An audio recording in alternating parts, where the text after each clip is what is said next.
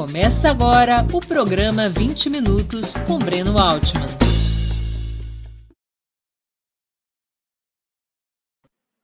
Bom dia. Hoje é 19 de setembro de 2022. Estamos dando início a mais uma edição do programa 20 Minutos.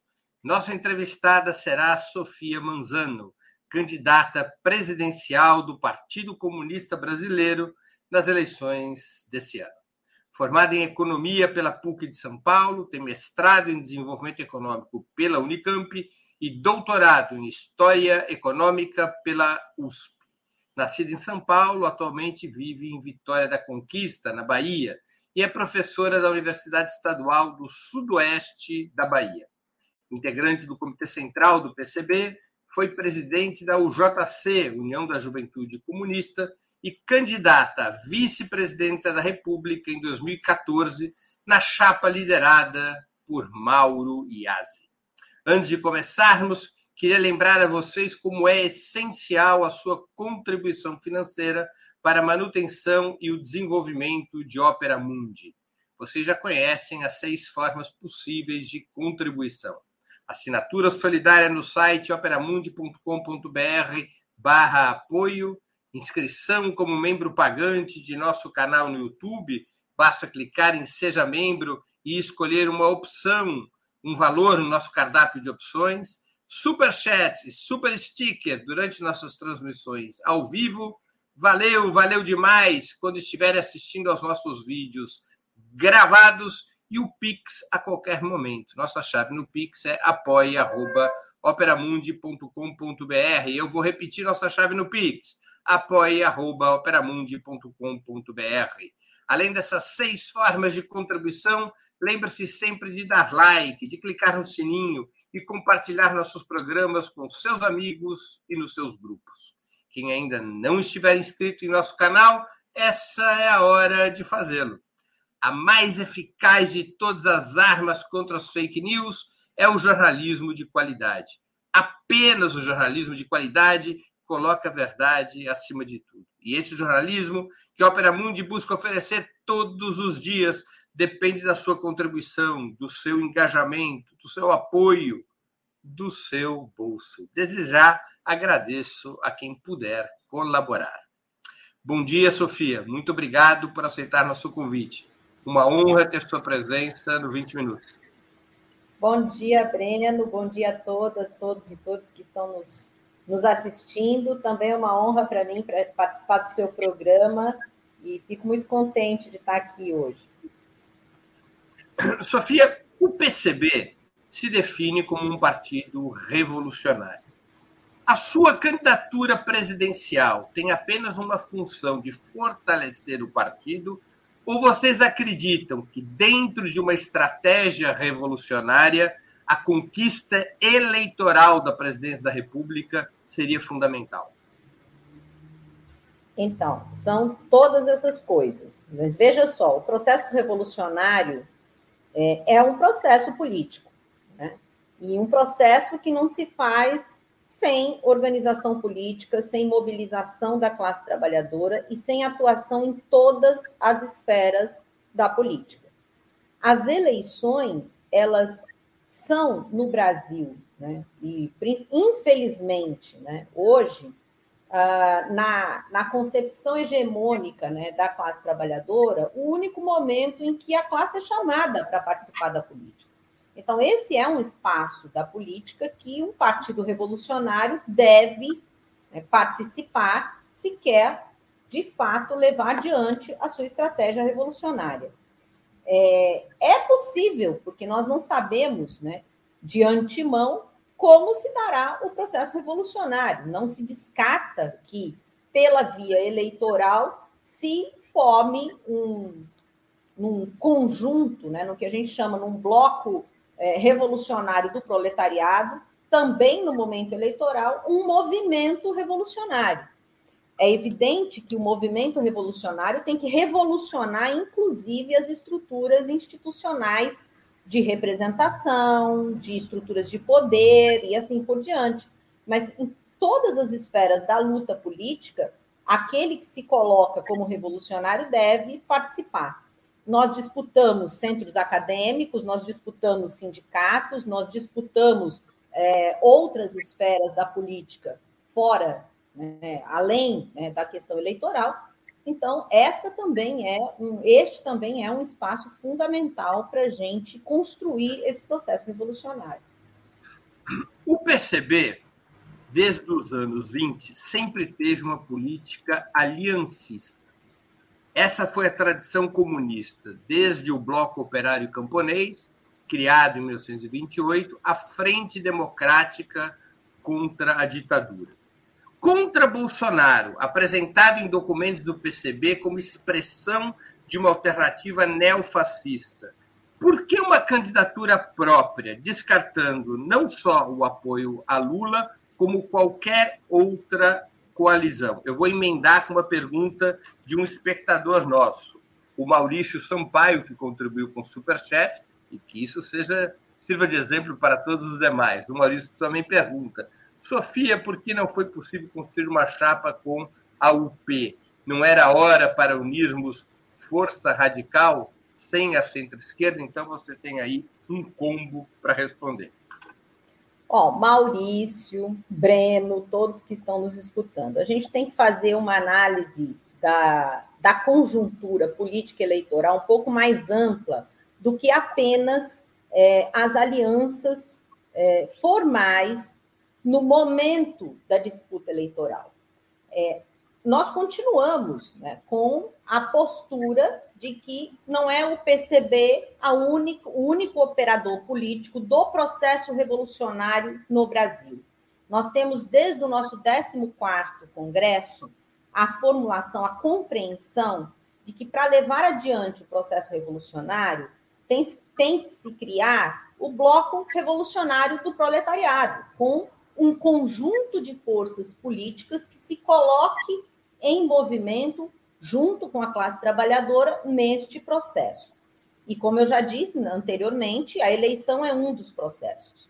Bom, nos últimos, vou pegar nos últimos seis anos, principalmente, desde o golpe contra a ex-presidenta Dilma, é, no governo Temer, na, antes da eleição do Bolsonaro, depois da eleição do Bolsonaro, o PCB constrói no cotidiano da luta política as alianças de forças para aquilo que é possível naquele determinado momento se constituir e atuar politicamente para tentar derrubar Bolsonaro quanto antes, né, para tentar impedir as contrarreformas que foram sendo implementadas ao longo desse período. Então, é, eu tenho dito muito que é falso né, analisar a política é, de alianças do partido apenas nesse momento eleitoral. Porque no cotidiano da luta, inclusive quando nós vamos disputar um centro acadêmico, um sindicato, nós estamos construindo alianças com forças e majoritariamente, inclusive com a UP, né, e até em conversa com o Léo Pericles, nós já até concordamos com isso, dizendo, olha, a esquerda revolucionária ela está unida na luta cotidiana, concreta da classe trabalhadora. É, no momento eleitoral, em primeiro lugar, a questão que nos cobra muito, né, do enfrentamento ao Bolsonaro, é, colocando, meio que chantageando todas as forças anti-Bolsonaro para é, levar todo mundo nesta frente ampla né, que foi construída, inclusive com partidos que foram golpistas, com partidos que apoiam Bolsonaro até a última hora e que é encabeçada por Lula. Neste sentido, nós não estamos é, dispostos a participar desta aliança, porque entendemos que ela, em primeiro lugar, não esteve no processo concreto de construção do enfrentamento ao bolsonarismo e aposta tudo nas eleições. Em segundo lugar, é, não está, neste momento objetivo, apresentando para o conjunto da classe trabalhadora o horizonte imediato, não estou dizendo nem estratégico de longo prazo, do enfrentamento não só de Bolsonaro, mas do bolsonarismo. Mas para responder especificamente ao Maurício, Maurício, nós não vemos problema nenhum que no momento eleitoral, diversas candidaturas do campo da esquerda revolucionária, que no seu cotidiano estão fazendo a luta conjunta, estão é, unidos, né, aliançados no enfrentamento dos problemas imediatos da classe trabalhadora, nós não enxergamos problema em lançarmos candidaturas separadas, até por conta da conjuntura e da estrutura institucional que o Estado burguês e a legislação eleitoral impõem às nossas candidaturas. Porque, veja, mesmo estando com as três candidaturas né, do campo é, da esquerda radical ou revolucionária, como queira, nós não temos espaço na televisão, nós não temos é, participação em debates, nós não temos cobertura da mídia hegemônica e é impressionante a, a forma desqualificada, até graficamente desqualificada, como a mídia tem feito a minúscula cobertura da nossa participação nesse processo eleitoral. Então, no nosso entender, é vital que nós tenhamos várias candidaturas que, mesmo que estejam levando um projeto, um programa muito parecido, elas alcançam, nesse momento, muito mais gente do que uma única candidatura. Não seria nada diferente para nós da esquerda se nós tivéssemos, ao invés de três candidaturas, tivéssemos apenas uma. Nós não teríamos tempo de TV, tempo gratuito de TV, nós não teríamos participação nos debates e nós não teríamos mais cobertura, aliás, nós teríamos menos cobertura do que estamos tendo nesse momento. É, hoje, pelo menos, alguns meios de comunicação têm feito algumas inserções, uma vez por semana, de 30 segundos, da agenda da candidata Sofia, do candidato Léo Péricles. Pelo menos nesses 30 segundos, uma vez por semana, as pessoas ainda podem observar que existe, existem candidaturas deste campo que estão trabalhando, que estão conversando com a população.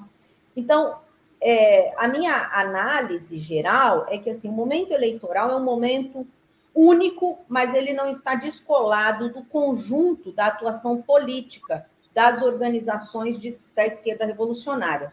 E ele é único porque é um momento em que se abre para o conjunto da classe trabalhadora a única possibilidade dela participar ativamente da política. Né? Então, nesse momento, é até importante que a esquerda apresente diversos candidatos. E, inclusive, é interessante, Breno, porque essa pergunta nos fazem eternamente. Ah, a esquerda não tem participação porque ela não se une. E, na verdade, veja o que a direita faz. A direita coloca diversos candidatos, mas não com o mesmo objetivo da esquerda. Ela coloca diversos candidatos, inclusive para puxar a pauta do debate muito mais para o campo da direita, para enquadrar né, qualquer um que queira fazer um, um, uma campanha né, e queira apresentar um programa que seja minimamente democrático, que seja minimamente popular, para o campo da direita. Então, a gente também tem que aprender com a direita como é que se faz o jogo político no momento eleitoral que no Brasil é estreito, é curto, é desigual, antidemocrático. Nós temos que ver quais são os diversos mecanismos que nós podemos utilizar para alcançar o máximo possível a classe trabalhadora. Você fala, Sofia, em bloco revolucionário do proletariado. Que forças políticas e sociais potencialmente poderiam compor esta aliança proposta pelo PCB? É, se a gente for falar do que está constituído hoje, né, e as forças políticas elas se constituem de forma muito dinâmica na realidade brasileira, mas eu acredito, por exemplo, que enquanto partidos, né, a UP é um partido que tem um programa revolucionário com algumas diferenças do PCB, mas que avançam no sentido de apontar a necessidade da revolução brasileira e tem uma leitura do capitalismo brasileiro e internacional no qual nós encontramos aí né, uma perspectiva é, de fato na construção da revolução. Nós temos diversos grupos é, ou tendências, até dentro do PT, dentro do PSOL, é, o movimento do sem terra, e aí estendendo mais para além do MST, os diversos outros movimentos de trabalhadores sem terra, que estão em luta por uma reforma agrária que não seja apenas a distribuição da, da propriedade em pequenos lotes, mas de uma outra forma de produção no campo. É, movimentos que congregam cada vez mais os povos indígenas e entendem a necessidade da, dos povos indígenas estenderem as suas lutas para o conjunto da classe trabalhadora brasileira no apoio às pautas indígenas, do movimento quilombola, do movimento sindical, aqueles que se colocam na perspectiva de um movimento sindical classista. Enfim, tem um conjunto de é, movimentos que, apesar de terem, muitas vezes, né, o seu objeto imediato de atuação focalizado num problema ou num grupo social específico, estão apontando cada vez mais na perspectiva da superação, da necessidade da superação do capitalismo. Né? Hoje tem também vários movimentos ecossocialistas que veem esta necessidade né, de superação do capitalismo no Brasil como a única possibilidade, inclusive, de retomarmos o processo de desenvolvimento. Né? Porque, historicamente, nós já vimos que é impossível pensar qualquer possibilidade de retomada do desenvolvimento econômico, inclusive, né, de reindustrialização ou de diversificação produtiva no Brasil, com a chamada burguesia interna. Essa não tem interesse nenhum né, em, em, promover qualquer tipo. Aliás, ela, no, no, meu entender particular, ela nunca teve, né? ela foi sempre empurrada né, pelo Estado e pelo capital internacional nesse sentido. Né? O que ela sempre fez foi vir a reboque né, de outras forças políticas imperialistas né, do grande capital e ocupar um pequeno espaço nessa divisão interna do trabalho capitalista no Brasil. Então, não dá para contar com estes de sempre, porque estes não têm um papel a cumprir hoje no desenvolvimento capitalista ou no desenvolvimento produtivo do país. Mas o Brasil tem um papel a cumprir nesse processo de desenvolvimento. E esse processo tem que ser construído com a classe trabalhadora, sob o comando da classe trabalhadora. Mas nessa, nesse desenho que você faz do Bloco Revolucionário do Proletariado, qual o papel que cabe a Lula e ao PT? Como é que eles essa estratégia se relaciona com Lula e o PT? eu não sei se o Lula e o PT têm ainda uma perspectiva revolucionária. Eu acredito que não. Pelo menos na leitura que temos feito, né, Lula e o PT estão ocupando cada vez mais um espaço que foi nos últimos 20 ou 30 anos é, ocupado pelo PSDB, né, que hoje praticamente deixa de existir né, como uma força política hegemônica no país, do que na perspectiva revolucionária. Mesmo sem professar ilusões nos processos eleitorais típicos das democracias liberais, os comunistas, como você mesmo já disse, sempre viram a disputa pelo voto como um momento especial para se dirigir ao povo. A sua candidatura está obtendo uma boa acolhida? É entendida pela classe trabalhadora? cuja imensa maioria, segundo as pesquisas, estaria apoiando o candidato do PT? Está, né? Mesmo que isso não é, signifique um resultado de voto. E eu vou dizer porque está.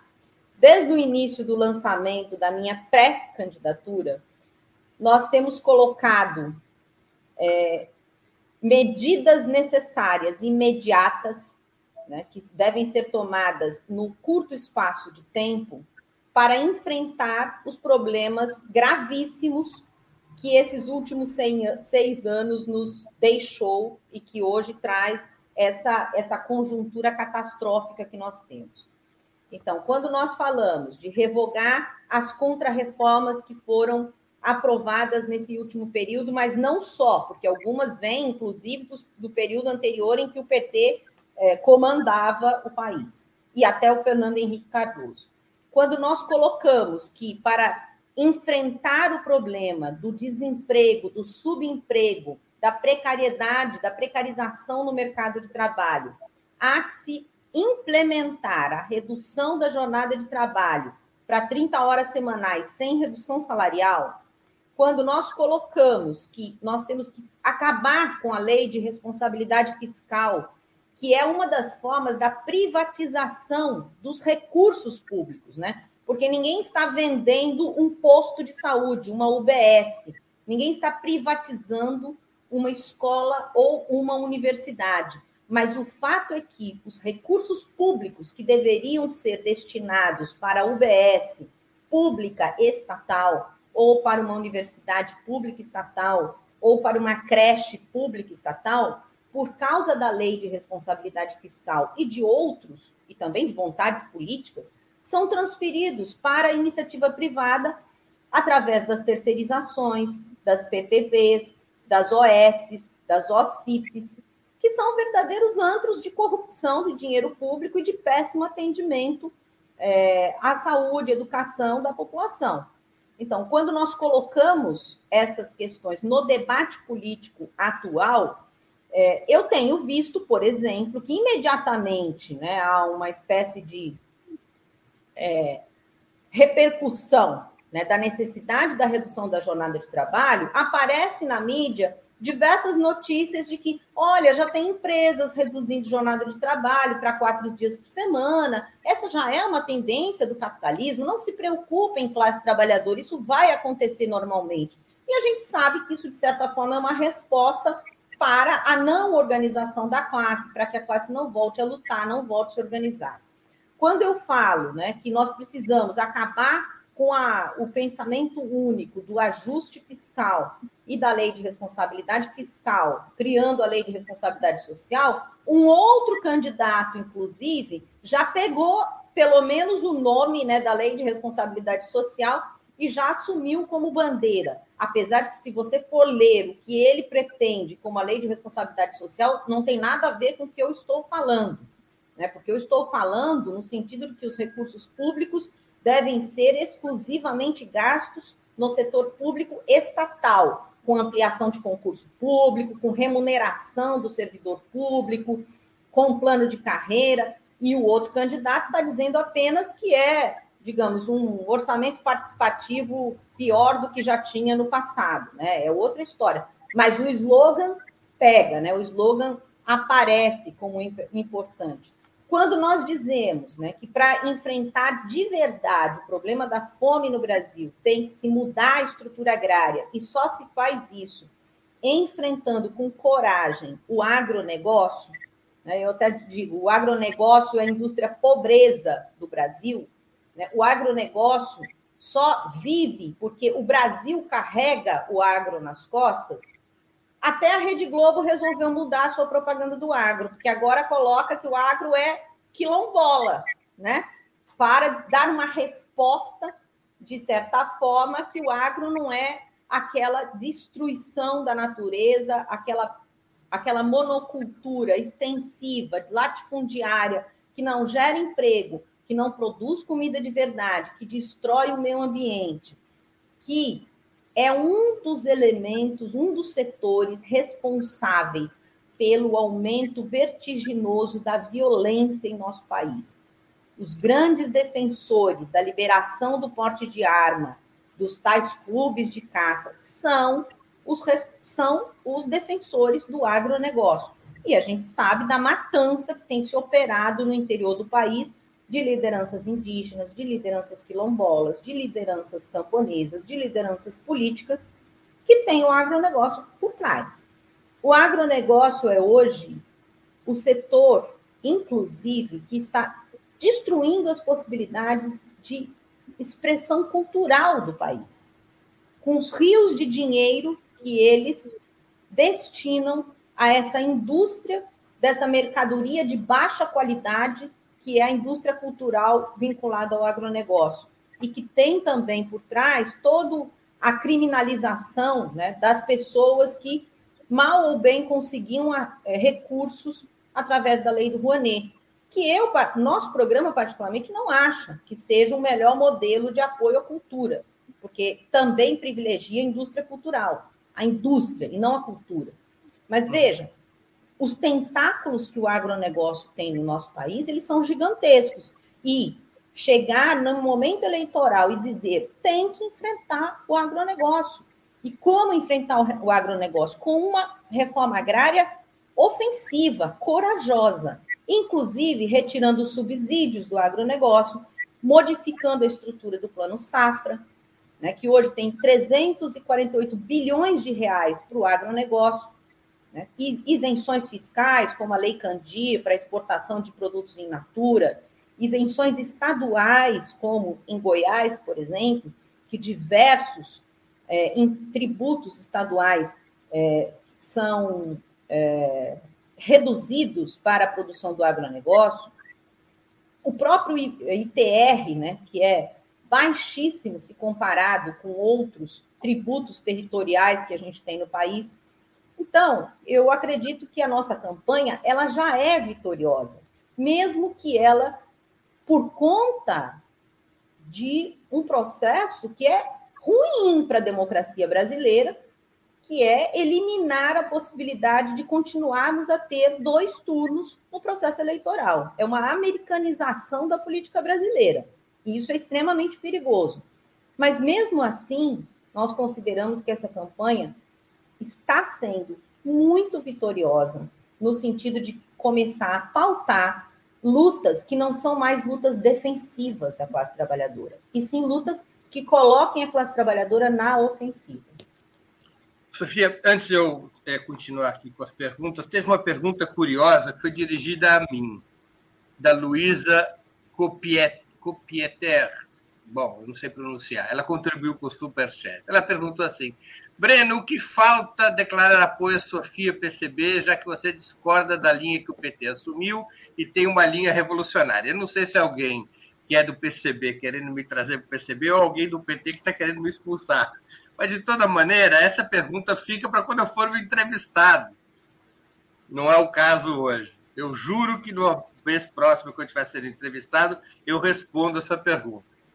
Sofia, claro que nós não temos tempo para uma, uma resposta extensiva ao que eu vou te perguntar, mas qual o balanço que você faz dos governos petistas? É só coisa ruim? Não, de forma alguma não é só coisa ruim, né? Eu acredito que poderia ter sido desde o início muito melhor, tanto é que o PCB tem que se dizer isso aqui, porque hoje eu sou atacada, né, por petistas que talvez não lembrem da história. O PCB esteve apoiando Lula durante todos os anos 90, não só o Lula, mas diversas candidaturas petistas nos governos estaduais, prefeituras, e apoiamos e fizemos parte do governo Lula no primeiro ano, no primeiro governo, em 2003, 2004.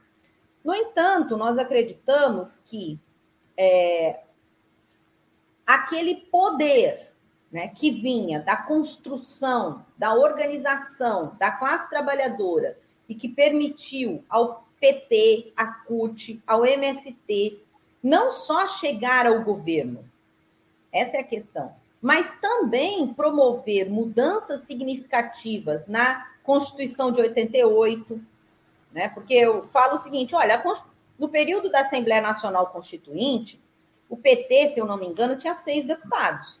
O PCB tinha três. Eu acredito que tinha mais uns 10 ou 15 deputados e deputadas de outros partidos que eram progressistas, democráticos. O resto era o centrão Aliás, o termo centrão foi cunhado no, no momento da Assembleia Nacional Constituinte. O resto era o centrão e a extrema-direita, a UDR, fundada ali.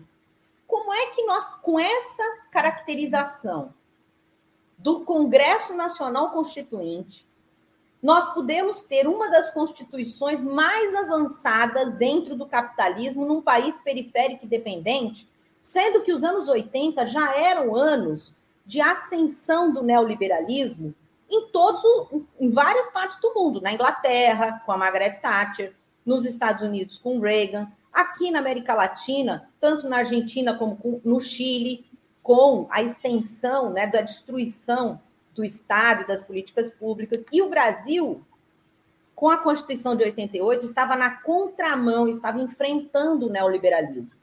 Eu, às vezes, pergunto: será que aqueles deputados e deputadas ou foram super comprados com emendas secretas que não existiam, com orçamentos secretos que não existiam, ou tiveram um lapso de bondade?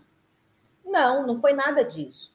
Se vocês pegarem a história do processo da, Constitu da Constituinte e verem como a população brasileira, especialmente a classe trabalhadora, estava organizada, mobilizada e agindo em atuação, vocês verão que, na verdade, para a gente governar minimamente para os interesses da classe trabalhadora, tem que voltar a organizá-la, tem que voltar a mobilizá-la e não depender da institucionalidade do balcão de negócios do Congresso Nacional.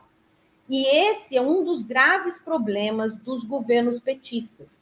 Abandonou, na verdade, promoveu a desorganização da classe trabalhadora, o apassivamento da classe trabalhadora e a cooptação da classe trabalhadora de tal forma que ao abandonar este campo de batalha, a extrema-direita ocupou.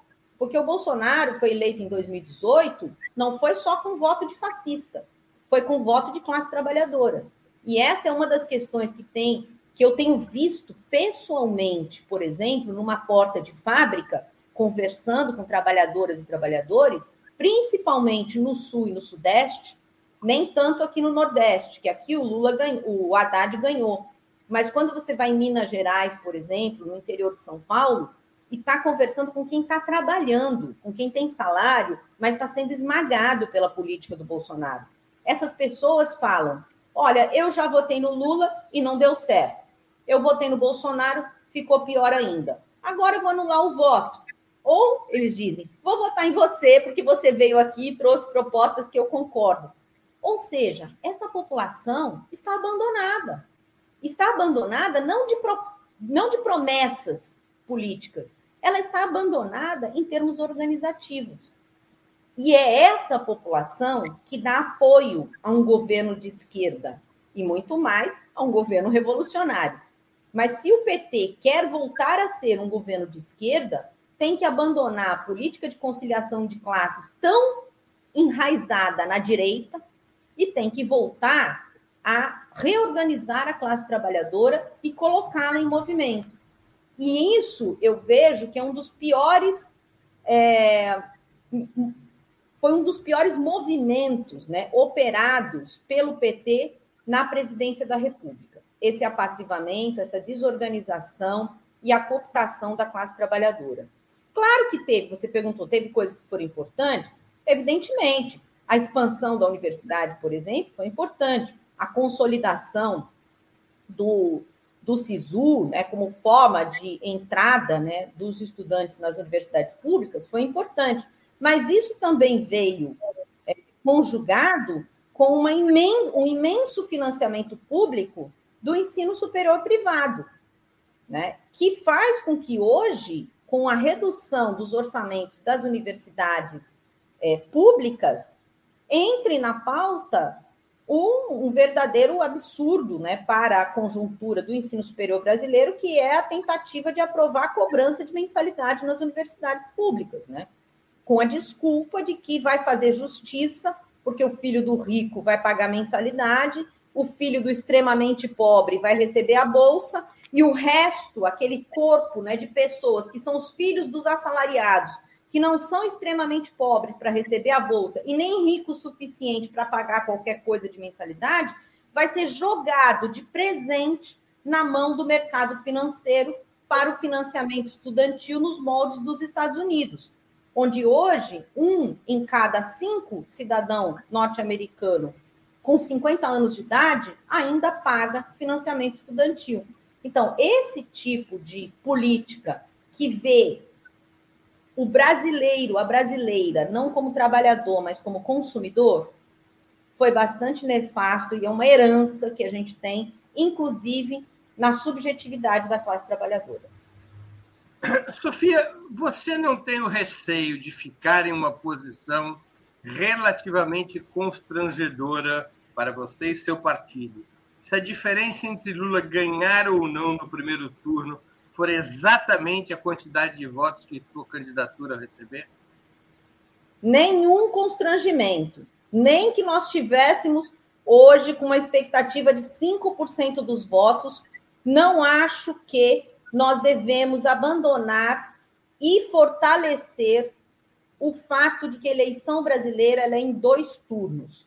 Não é o processo eleitoral que vai garantir ou impedir um golpe. Esse discurso que o PT tem veiculado, ele é tão absurdo porque ele é, ele é até é, veja só, o golpe é justamente o não respeito ao resultado eleitoral. Então, tanto faz se você ganhar no primeiro turno ou no segundo turno, mesmo que ganhe no segundo turno, o que, que impede um golpe? O golpe vai depender das condições objetivas do fulano dar um golpe. E para barrar as condições objetivas destes fulano dar um golpe, nós estamos nas ruas no 7 de setembro, nós estamos o tempo todo construindo tudo o que podemos, nas medidas das nossas forças, o, o, o, o impedimento do acesso desta pessoa à continuidade no governo. Não é um problema nenhum para nós nos colocarmos agora, e como vimos fazendo desde sempre, né? Como um partido que defende um programa político de reorganização da classe, de avanço da classe, e que no momento eleitoral se coloca como um partido que vai levar isso adiante. O que nós temos que ver é como nós vamos lidar com esse processo que já vem se constituindo desde 2014 não foi tanto assim, mas em 2018, agora e para o futuro, que é um processo da própria extrema direita, né, que é muito mais confortável para ela, ficar num processo plebiscitário, porque aí não se discute programa, se discute o bem ou o mal, se discute se alguém roubou mais ou roubou menos, se discute se você já foi para a cadeia ou não foi para a cadeia, e não discute no problema para o país, os problemas do país. Esse é o modelo de eleição norte-americano, é isso que nós queremos para o nosso país? A gente pega, por exemplo, as últimas eleições francesas. Tinha o problema da Le Pen vencer. Mesmo assim, os diversos países, inclusive o Partido Comunista, continuou com a sua candidatura. Teve cerca lá de 2% dos votos. E interessante que os franceses, população bem mais politizada, talvez, né, do que a brasileira, inclusive na esquerda, é, manteve a sua votação. Falou, não, esse aqui é o programa que eu acredito e eu vou votar no primeiro turno nesse programa. Bom, no segundo turno, não importa se é um Macron, que está longe de ser um Lula, por sinal, né? Foi todo mundo apoiar a candidatura antifascista. Né? Então, a gente tem que, é, inclusive, convocar né, os petistas a reduzirem, digamos assim, esse ímpeto de transformar, transformarmos os processos eleitorais brasileiros neste processo plebiscitário, porque isso, é isso sim é um risco para a democracia brasileira. Antes de continuarmos, eu queria pedir novamente que vocês contribuam financeiramente com Opera Mundi. Há seis formas de fazer. A primeira é a assinatura solidária em nosso site, operamundi.com.br barra apoio. A segunda é se tornando membro pagante de nosso canal no YouTube. Basta clicar em Seja Membro e escolher um valor no nosso cardápio de opções. A terceira é contribuindo agora mesmo com o Super Chat a quarta, nos enviando um super sticker. A quinta, é através da ferramenta Valeu, valeu demais, quando assistirem aos nossos programas gravados. E a sexta é através do Pix. Nossa chave no Pix é apoia.operamundi.com.br. Vou repetir. Nossa chave no Pix é apoia.operamundi.com.br. Sofia, se você tivesse que destacar três diferenças fundamentais entre o programa da sua candidatura e a do candidato petista, quais seriam? Bom, antes de mais nada, eu também quero dar um recado aqui. Como nós não temos tempo na televisão Estes espaços são muito importantes, inclusive para divulgar minhas redes sociais, que é arroba Sofia Manzano PCB. Arroba Sofia Manzano PCB, Sofia com F, Manzano com Z, como vocês veem aí escrito. Eu acredito que deve estar passando aí para vocês meu nome. É, três questões. Eu vou pedir para a produção que coloque suas redes sociais no rodapé para que as pessoas possam anotar. Ah, obrigada. Você me perguntou três pontos fundamentais. Três que você destacaria de diferença programática com o candidato do Partido dos Trabalhadores? É, o primeiro deles é a questão da política fiscal. Né? A política fiscal não há nenhum movimento é, da candidatura do Lula em revogar o teto de gastos e não se comprometer com ajustes fiscais, o que representa para o Brasil, para a classe trabalhadora brasileira, que mais de 50% da carga tributária brasileira seja destinada a pagamento de juros da dívida pública. E esse é um problema vital, é um problema que não é nenhuma revolução em termos de política econômica, mas é fundamental para se fazer qualquer coisa, inclusive expandir o Bolsa Família, inclusive expandir o financiamento estudantil. Né? Se não tiver um enfrentamento a esse pensamento único e a esta, como eu vou dizer, esta prisão que o mercado financeiro impõe aos candidatos e candidatas à presidência da República no compromisso da manutenção desse verdadeiro escoamento de recursos públicos para o mercado financeiro, não tem como fazer uma política popular, não tem como fazer uma, um governo para a classe trabalhadora e não apenas remendos imediatos que não são duradouros, que não se mostram duradouros, como, por exemplo, o combate à fome. A segunda questão fundamental é o enfrentamento ao agronegócio. O agronegócio, eu já falei várias características dele, mas vou falar mais uma. Ele é o principal responsável, enquanto força política, por ser anti-PT, por disseminar o ódio à esquerda e ao PT e ao Lula em especial. O Intercept divulgou semana passada uma matéria é, que teve acesso a um conjunto de é, representantes do agronegócio da região de Barreiras, pertinho, não é tão pertinho que a Bahia é muito grande, né?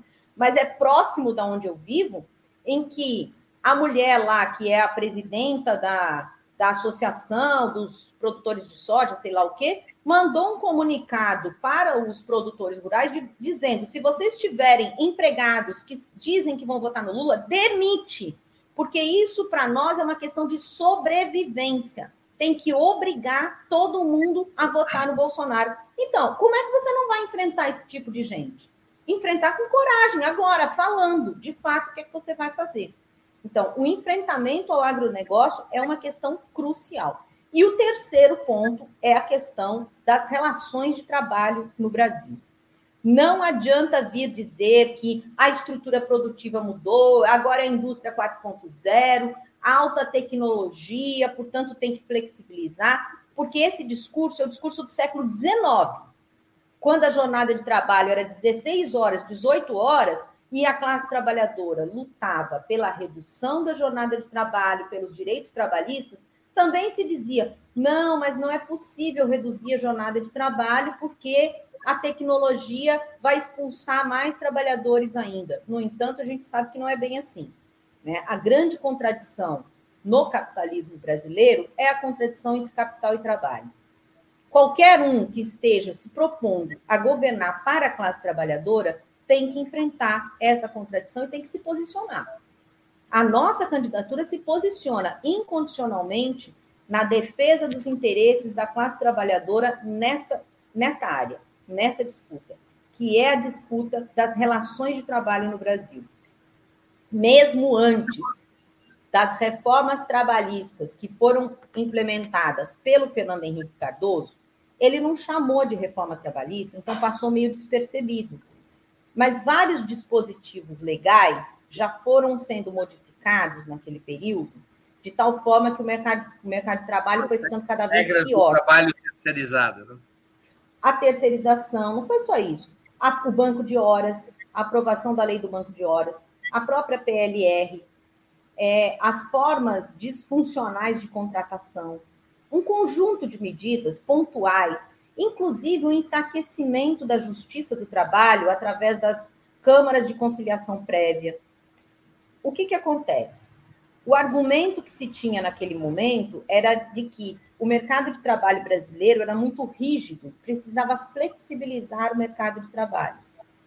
Gente, o mercado trabalho brasileiro nunca foi rígido. Por quê? O Brasil nunca assinou a Convenção 158 da OIT, que impede a demissão imotivada. Portanto, qualquer patrão pode demitir um trabalhador ou uma trabalhadora sem motivo algum, só para contratar outro por um salário menor. Isso é proibido em diversos países que são signatários dessa convenção, há países capitalistas. Você até pode demitir um trabalhador ou uma trabalhadora por alguns motivos, mas não para contratar um por um salário menor. Portanto, um país em que você pode demitir a seu bel prazer sem ter que dar justificativa, já tem o mercado de trabalho mais flexível do mundo. No entanto, nós temos de lá para cá a redução de direitos mínimos na regulação do trabalho no país. Então, se a gente quer governar para a classe trabalhadora, tem que enfrentar os ideólogos e os militantes da direita na destruição da regulação do trabalho. Tem que revogar a reforma trabalhista do Temer. Tem que revogar as medidas que foram implementadas, inclusive no governo Dilma, de expansão da terceirização para atividades não fins. Tem que revogar as medidas que foram implementadas no governo Fernando Henrique, que flexibilizaram ainda mais a contratação, a remuneração e a organização da classe trabalhadora. Então, acho que esses são os três pontos que são cruciais para a gente, né, que são importantíssimos para a gente fazer avançar um processo de reconstrução da classe trabalhadora, da organização da classe trabalhadora e caminhar para a construção do que a gente fala do poder popular e da revolução. Sofia, como eu gosto do número 3, eu vou te fazer mais uma pergunta com esse número. Se você chegar ao Palácio do Planalto no dia 1 de janeiro de 2023, quais seriam suas três primeiras medidas? Medida provisória deve ser, né? Porque a gente ainda tem que ver quais são os mecanismos é, legais. Claro. A primeira. Depende exclusivamente do presidente da República e não do parlamento. Exatamente. Exatamente. É...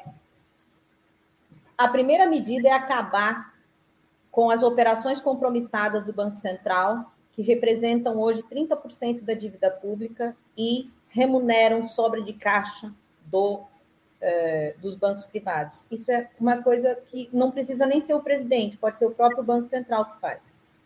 É, só aí você já tem 30% do escoamento dos recursos. Central, Sofia Manzano, presidente da República, terá um Banco Central independente que não está obrigado a aplicar essa medida.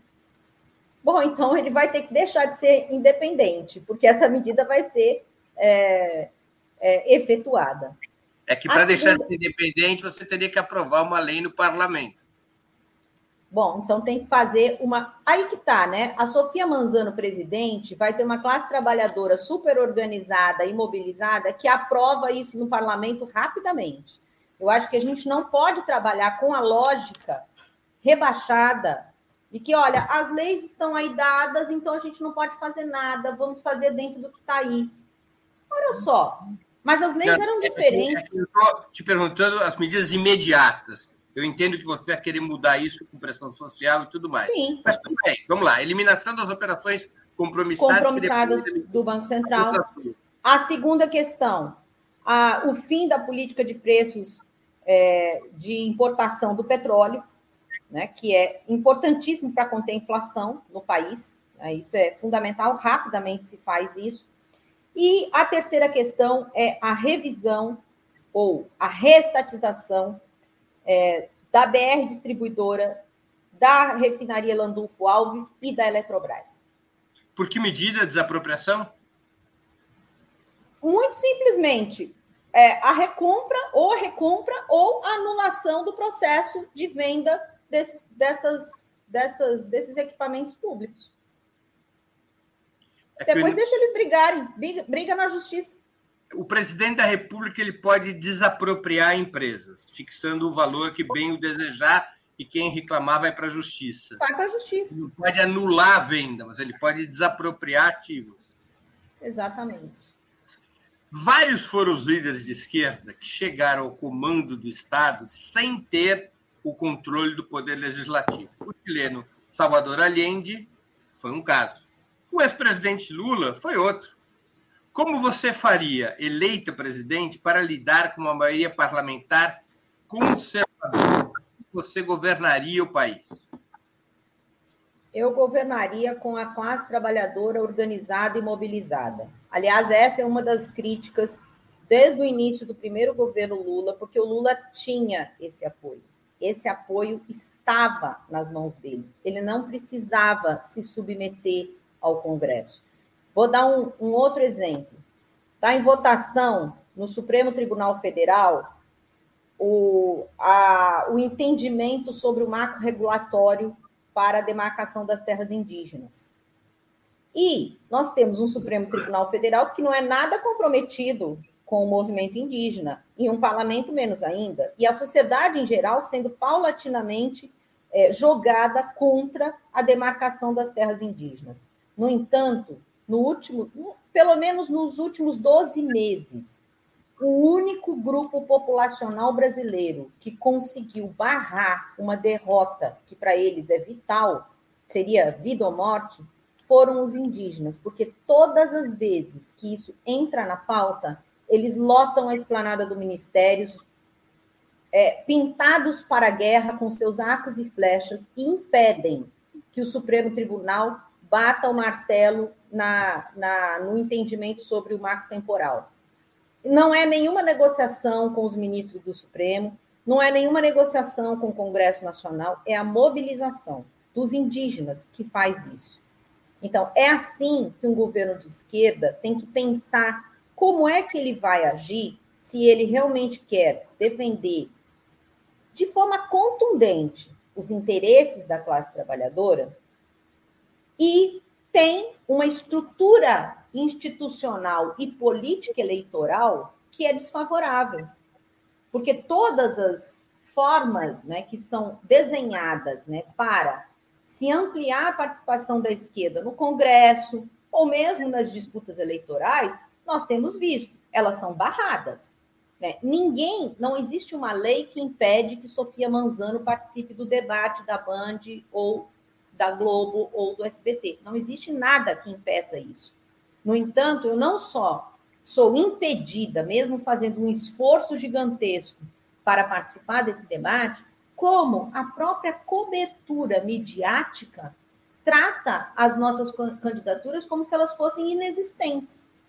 Né? Ou, mesmo assim, quando faz essa cobertura, faz de forma jocosa, faz de forma tentando nos desmoralizar, mas isso tem sido muito interessante, porque os nossos candidatos a, a governadores e governadoras em diversos estados do país têm tido muito mais espaço do que eu, devo dizer. E é bom que tenham. E é, tem também colocado algumas questões que a própria mídia é pega, digamos, de calça curta, né? Porque tentam nos colocar num, num local em que não é o nosso e, ao mesmo tempo, eles é que acabam sendo é, demonstrados para a audiência, né, que não entendem nada de como se pode mudar esse país de forma rápida, imediata, né, elegendo os comunistas e as comunistas. Sofia, nós temos mais uma pergunta de uma espectadora nossa, que ela havia feito uma pergunta a mim, agora faz uma a você. Luísa Copieter. Eu preciso aprender a pronunciar o nome dela. É, ela contribui mais uma vez com o Superchat. Sofia, o que significa e quais as consequências da esquerda social-democrata ao renegar o marxismo? Ô, Luísa, eu, eu penso o seguinte, que uh, os fundamentos teóricos né, do marxismo são os fundamentos que melhor nos permite avaliar a realidade em que vivemos, apontar as contradições e o caminho revolucionário. O problema que eu vejo da esquerda social-democrata não é tanto em renegar o marxismo, porque você pode ter, por exemplo, pessoas que são absolutamente especializadas em marxismo, acreditam e estudam a realidade brasileira do ponto de vista marxista, mas no campo, de, no campo da atuação política, não acham que a perspectiva revolucionária seja importante. Né? Então, a grande contradição que existe, e eu já disse isso até em outros espaços, né, porque algumas pessoas me questionam no seguinte sentido: ah, quando você fala em redução da jornada de trabalho, essa é uma proposta social-democrata. Olha, não é ou é, depende. Né? Nenhuma medida é em si reformista ou revolucionária. Depende se essa medida é colocada, coloca a classe trabalhadora em movimento, né? se essa luta coloca a classe trabalhadora em movimento, e assim que ela conquista esta luta, ela continua o seu movimento, essa medida, essa luta é revolucionária. Mas se essa mesma luta é apenas uma luta que, ao ser conquistada, né, esse direito, faz com que a classe trabalhadora pare ou se desorganize, ela é reformista. Esse é um dos elementos que talvez diferencie aqueles que estão na luta revolucionária e que estão na luta reformista. O importante da teoria marxista para os que são revolucionários é, é, o tripé, digamos assim. Você gosta de três, Breno? Então vamos nas três questões as três questões que são fundamentais no pensamento do Marx e que, se um destes é abandonado, não é mais marxista ou simplesmente não mais é, está na luta revolucionária, que é a teoria do valor-trabalho, né? entender que a riqueza é produzida pelo trabalho e apropriada através dos mecanismos da produção e reprodução do capital pelo capital. A segunda questão é o método de análise da realidade, que é o materialismo dialético, e a terceira questão é a perspectiva revolucionária. Porque você pode, por exemplo, ser um excelente marxista em fazer análise da realidade através da teoria do valor, do método dialético, e dizer: bom, eu fiz uma análise da realidade, mas vamos continuar aqui no capitalismo, porque afinal de contas é o que temos para hoje. Não é marxista. Ou você pode ser ultra-revolucionário e dizer: não, mas o, o, o a dialética ou o como é que fala, a teoria do valor, são coisas absolutamente infundadas ou anticientíficas. Bom, você é um revoltado, talvez, né? não um revolucionário.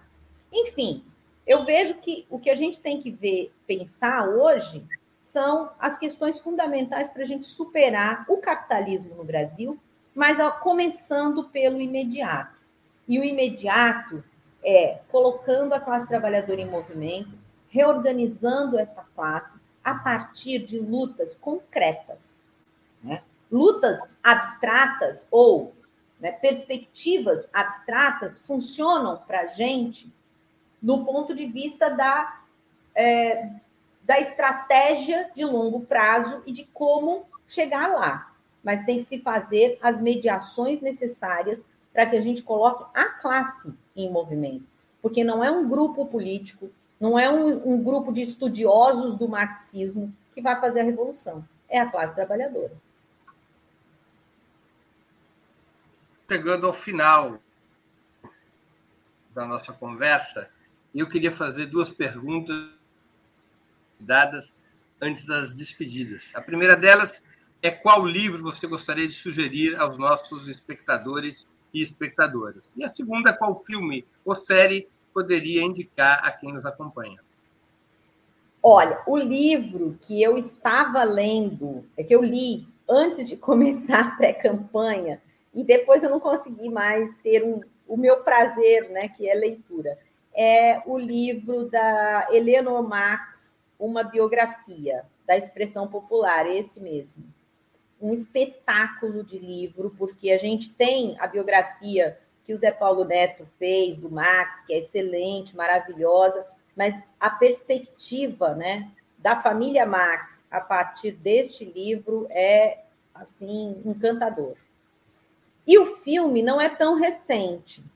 O filme é um filme italiano, né, sobre o Mussolini bem novo ainda, no começo da sua carreira política, e a sua primeira mulher, esse filme Vincere. É, e esse filme é muito interessante, inclusive para nós que estamos na luta antimanicomial, né, para perceber como o fascismo, ele é, o fascismo faz duas coisas, ou ele três coisas. Ele mata os inimigos, ele encarcera os inimigos, ou ele manda para o manicômio. E manda para o manicômio com a desculpa da cura. Né? Então, é uma forma de encarcerar, de criminalizar e de subjugar setores da população, e no caso do Mussolini, é a própria mulher dele, né? que ele. Raquel. Exatamente é, que ele manda para o manicômio, porque ela é um estorvo para a carreira política dele. E, e, além de tudo, esse filme é de uma, uma fotografia genial, assim, maravilhoso, vale muito a pena. Ele foi pouco falado no Brasil, mas se vocês conseguirem assistir, eu fiquei encantada. Você assistiu no cinema ou é possível assistir em alguma plataforma? Eu assisti no cinema quando ele foi lançado, eu acho que já faz mais de 10 anos. É, tomara que tenha em alguma plataforma. Eu não tenho conhecimento se tem, mas os jovens hoje em dia conseguem assistir qualquer coisa e eu sei como, mas enfim. muito bem. Sofia, vale muito pena. Alguma série que você queira sugerir? Ah, não, agora eu já assisti várias séries que passam na Netflix, mas não tem nenhuma assim especialmente importante agora. Sofia, então eu queria agradecer muito pelo seu tempo e por essa conversa tão importante, tão interessante. Muito obrigado e boa sorte na sua candidatura. Eu que agradeço, Breno, obrigada a você também. E estamos na luta, porque a nossa candidatura vai aí até irmos para o segundo turno, né? Ou derrotarmos Bolsonaro definitivamente no segundo turno. E depois continuar na luta, hein, povo? Não vamos esquecer disso, porque as coisas não virão só derrotando Bolsonaro e colocando um presidente que não seja bolsonarista.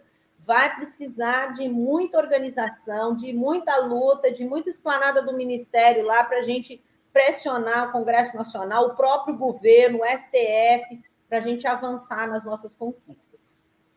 Muito obrigado mais uma vez, Sofia. Eu também agradeço a todos e todas que assistiram a esse programa, em especial aqueles que puderam fazer contribuições financeiras ao nosso site e ao canal de Ópera Mundi no YouTube. Sem vocês, nosso trabalho não seria possível e não faria sentido. Um grande abraço a todos e a todas. Para assistir novamente esse programa e a outras edições dos programas 20 Minutos, se inscreva no canal do Opera Mundi no YouTube. Curta e compartilhe nossos vídeos, deixe seus comentários. O jornalismo de Opera Mundi é mantido com o seu apoio. Faça uma assinatura solidária em www.operamundi.com.br. Com um pequeno valor mensal, você nos ajuda no desenvolvimento de um jornalismo independente e de qualidade. Obrigado pela audiência e até a próxima.